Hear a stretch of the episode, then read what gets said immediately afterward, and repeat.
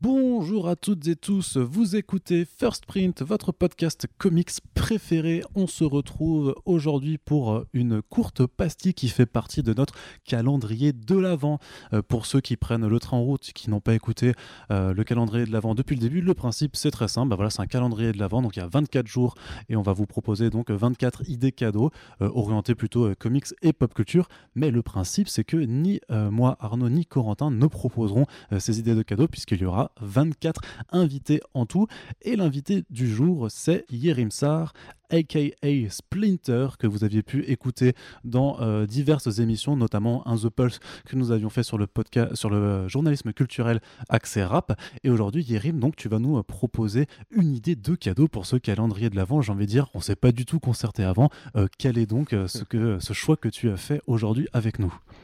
Eh ben, c'est euh, Deadpool quand il a le gant de l'infini. Non, je rigole. Euh, tu, tu m'as eu, tu m'as eu. Mais, euh, j'imagine ça, ça n'a jamais dû être traduit en français en plus. Je sais pas, je sais. si, si, si, si, en plus, je crois que si. Ah en plus, ouais. Bah, ça aurait pu être ça, mais non. Non, alors qu'est-ce que c'est? Donc c'est Joker de Brian Azzarello et Lee Bermero et donc c'est donc c'est un one shot c'est une histoire qui a la particularité d'être du. Alors, c'est pas du point de vue du Joker, mais c'est quand même du point de vue de son homme de main en fait c'est-à-dire que ça commence sur un prémisse en fait qui, qui n'est pas possible mais euh, c'est le parti pris du truc c'est le Joker est libéré d'Arkham c'est comme s'il avait purgé sa peine et donc, euh, il, veut reprendre sa place, en gros, dans, le milieu de la pègre et des, des frics de Gotham. Et tout est vu euh, à travers les yeux de. Je sais même plus comment s'appelle l'homme de main d'ailleurs. Johnny. Donc Johnny qui est une petite frappe en fait, qui veut un petit peu gravir les échelons euh, en s'associant, en bossant pour le Joker. Et donc, en fait, ce point de vue change tout parce que alors, euh, apparemment, eux, ils ont toujours dit que c'était un hasard, mais c'est un Joker qui physiquement fait ultra Heath Ledger. Euh, mais on dit qu'ils avaient commencé avant de. Donc je sais pas après ce qui est vrai ou pas dans le truc. Bah, c'est vrai que les comics mettent souvent du temps à être faits, encore plus quand c'est des graphiques novels, puisque voilà, comme tu dis, c'est un one-shot, un, roman graphique. Mm. Et donc effectivement, la première édition euh, française, euh, je crois que c'était en, 2013, mm. et, et le, récit avait été, été sorti bien avant, du coup, de toute façon, cette, cette édition française, hein, je crois que c'était en 2009, si, mm. si, je dis pas de bêtises, puisque justement l'édition qui nous intéresse aujourd'hui, c'est juste une réédition qui, qui est sortie sorti en, septembre 2019 chez Urban Comics dans le euh, DC euh, Black Label. Donc oui, alors il y avait peut-être peut-être euh, une influence, peut-être peut-être pas, mais en tout cas il, ressemble au Joker de Heath Ledger qui à l'époque était donc dans le Dark Knight sorti en 2008. C'est ça.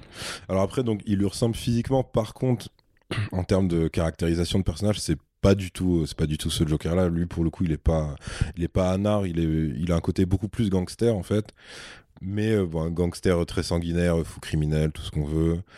Euh, il y a pas mal de choix en fait de, nouveaux designs pour des persos classiques. Donc euh, Killer Crow c'est pratiquement ADBC dans Oz mais avec une maladie de la peau c'est vraiment ça. C'est pour ça que bah, c'était très drôle et très triste de voir que c'était l'acteur d'ADBC dans Oz qui faisait Killer Crow dans euh, mmh, Suicide Squad et que c'était juste I2. mais, euh, mais donc là, c'est plutôt bien foutu. C'est un gros bras absolu. Euh, Renoir, vraiment bourrin total, etc. Qui, qui bouffe de la viande crue. c'est à peu près ça son passe-temps. le pingouin qui est qui pareil, une sorte de, de petit caïd un peu vieillissant. Donc voilà, t'as ça, as... puis surtout le Joker est une sorte de distributeur de punchline dans, voilà, dans pratiquement toutes ses répliques. Il euh, y a une Harley Quinn euh, qui ne parle pas aussi, qui est, un parti pris assez marrant aussi, parce que c'est un personnage qui est souvent, voire toujours très euh, cartoonesque dans toutes ses répliques, hyperactive et tout. Et là, au contraire, elle est limite très flippante, très, c'est la tueuse froide et tout. et donc, c'est un. Alors, Ouais, si, parce qu'on va, pas spoiler, c'est pour les cadeaux et tout. Euh, partez du principe que c'est un récit vraiment juste du point de vue de, de l'underworld, on va dire, de Gotham, comme si Batman n'était pas là, etc. Euh, il y a un truc très malin aussi, c'est qu'il y a une apparition du Riddler. Et Et donc c'est un mec donc qui a un petit peu genre la, la- la veste verte, euh, le chapeau, mais en fait sa, sa canne est une vraie canne. C'est-à-dire que c'est un mec qui boite à la Kaiser Soze et qui a vraiment besoin de sa canne, sauf qu'elle est en point d'interrogation, mais qui est comme ça. Et en fait il y a plein d'adaptations euh, un peu malines des- de la faune des méchants de Gotham, donc c'est assez plaisant. Euh, alors par contre ouais c'est euh, super sombre, hein, c'est pas une BD. euh, euh, Alors, ce n'est pas le cadeau que tu offres à ton petit frère de Oui. 8 ans. Ouais, voilà, c'est ça. Euh, je crois, enfin ouais, t'as outre les meurtres qui sont parfois très très gore, il y a un mec qui se fait euh, écorcher vif, mais littéralement, c'est-à-dire tout le corps sauf la tête, donc euh, c'est assez, assez énervé. Alors c'est évidemment pas dessiné, mais il me semble qu'il y a concrètement un viol hein, à un moment. Écoute, on ne va pas le, Ah oui, on- le rappeler en On va spoiler. pas tu- révéler tu- les tu- meilleurs passages. c'est pas ce que- c'est pas ce que j'allais dire. Mais voilà, tu as décrit qu'il y avait une réinterprétation donc, de, Ouais, de la ouais. Rogue Gallery de, de Batman. Il y a effectivement des scènes qui sont extrêmement violentes. Et, et c'est d'ailleurs un peu ce qui avait été reproché par moi, que c'était un petit peu gratuit, notamment dans, Mhm. dans, dans les actes de cruauté du, euh, du Joker. Mais alors, euh, vraiment, euh, bah, du coup, c'est quoi pourquoi, pourquoi lire Joker? Pourquoi, pourquoi c'est un, Bah, parce que c'est un bon bouquin Et je, je m'auto-corrige juste par rapport à avant, c'est Ouais. sorti en 2008, voilà, par 2009. Euh, bah en fait, euh, parce que je trouve que c'est une, ré- c'est une réinterprétation du perso qui est assez intéressante parce que au début, tu vas te dire bah ça va le démystifier vu que c'est. euh, Faut préciser que Azarello et Bermero, il me semble que c'est eux qui avaient fait Lex Luthor Man of Steel. Oui. C'était là pour le coup, c'était point de vue interne à Lex Luthor. Et du coup, ça, ça te changeait tout. C'est-à-dire que sa vision de Superman, en fait, lui, il le voyait comme un mec terrifiant. Hmm. Et puis, tu avais le côté ultra, enfin, tu vois, dans la solitude euh, de Luthor et tout. Là, il- ils avaient dit qu'ils s'étaient posé la question pour Joker est-ce qu'on fait une narration vraiment interne? Et en fait, très vite, ils se sont dit non, parce qu'en fait, on peut pas être dans la tête euh, de ce mec-là. D'où l'astuce de l'homme de main, qui est à la fois. euh, tu vois, qui, qui veut à la fois grimper et qui est à la fois victime évidemment du Joker, parce que bah, tu peux pas juste t'incruster avec lui et t'en sortir indemne, quoi. Et euh, ouais, le- l'espèce de réancrage euh, dans une espèce de, de, réalité, euh, ouais, de réalité de gangster, de gangster fou qui, euh, qui, veut reprendre, qui veut reprendre son terrain, tu vois, parce que techniquement, ce qu'il fait, c'est à peu près le même parcours que Christopher Walken dans King of New York, c'est-à-dire genre le mec sort et euh, il, a il, plus ou moins la haine contre tous les autres gangsters de sa ville et, euh, il sait que de toute façon il va, euh, il va reprendre la main dessus, etc. Euh, donc ouais, moi c'est ce côté ancrage réaliste, même si c'est twisté, parce que le mec reste un, un- vraiment un fou furieux psychopathe à plein, sous plein d'aspects. C'est moi c'est plutôt ça que j'ai trouvé intéressant, c'est-à-dire que t'as euh, t'as l'impression de lire un petit peu plus une ambiance. euh, euh, alors pas la Sin City non plus, mais un truc, tu sais, dans une ville qui pourrait exister, qui serait très, euh, enfin tu vois, gangréné par euh, par euh, tout ce qui est voyoucratie et tout, mais avec les frics en fait à la place des, des chefs mafieux. Donc donc ça j'ai trouvé ça pas con. C'est euh, un angle en fait qui est souvent effleuré par d'autres médiums, que ce soit les films, mais ils vont jamais vraiment jusqu'à ce point-là.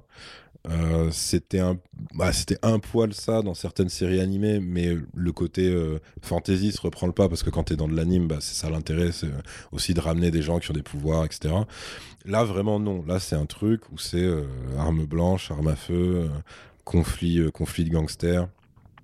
Et quand même on va dire un itinéraire une trajectoire de personnage qui, qui te dit qu'en fait le, le Joker lui bougera jamais, tu vois. Et c'est pour ça qu'il faut pas essayer de l'approcher ou quoi que ce soit. Et euh, parce que t'as un, t'as un truc qui, je crois que ça s'ouvre où ils disent ouais, euh, genre toute la ville était, euh, genre retenait son souffle parce que genre on venait de relibérer genre une maladie, je crois il est caractérisé comme ça, genre c'est une maladie qui qui se balade dans Gotham, tu vois. Et, Ouais, qui est chronique, dont t'arrives pas à te débarrasser. et je crois que voilà, à un moment, ils, ils arrivent à cette réflexion de ouais, en fait, c'est un Joker, c'est pas un gangster, c'est pas un fou, c'est juste un virus en fait dans, dans Gotham. Et contre ce virus, genre, il n'y a pas de remède, il y a juste Batman en fait, tu vois. Et donc, il y a un truc ultra fataliste. mais donc, ouais, j'avais bien aimé. C'est-à-dire que t'as l'impression qu'ils partent euh, un peu sur le côté, mais en fait, ils bouclent la boucle de belle manière. Et, euh, et surtout, les dessins. euh, sont Ouais, je veux magnifiques. Les dessins sont vraiment, vraiment, vraiment très beaux. Tu apprécies euh, l'aspect très photoréaliste de Libermero Ouais, ouais, ouais. Et, euh, et puis même, il y a, enfin, tu vois, les, je, donc j'ai pas le vocabulaire pour décrire les planches, mais on va dire les cadres, des fois, t'as vraiment des espèces de tableaux euh, vraiment ultra, ultra beaux. enfin, je pense à un truc où il serre Harley dans ses bras en pleurant. En plus, t'as pas de réplique, donc tu sais même pas pourquoi. Tu peux juste imaginer des trucs. Et ouais, t'as ouais, as vraiment des vraiment des cases qui sont qui sont assez iconiques quoi. Ok, très bien. Eh bien, écoute, Yerim, je te remercie pour ce conseil de cadeau pour euh, le Noël 2020. Donc, euh, Joker, c'est ressorti dans le Black Label d'Urban Comics. C'est disponible pour la coquette somme de 15,50 euros. Et voilà, donc un cadeau à faire à vos proches qui aiment les comics, mais pas à votre petit frère de 8 ans, vous l'aurez compris. Euh, merci Yerim de ta participation à ce calendrier de l'Avent First Print. Et on se retrouve euh, tout prochainement pour le prochain jour du calendrier de l'Avent. Salut. Salut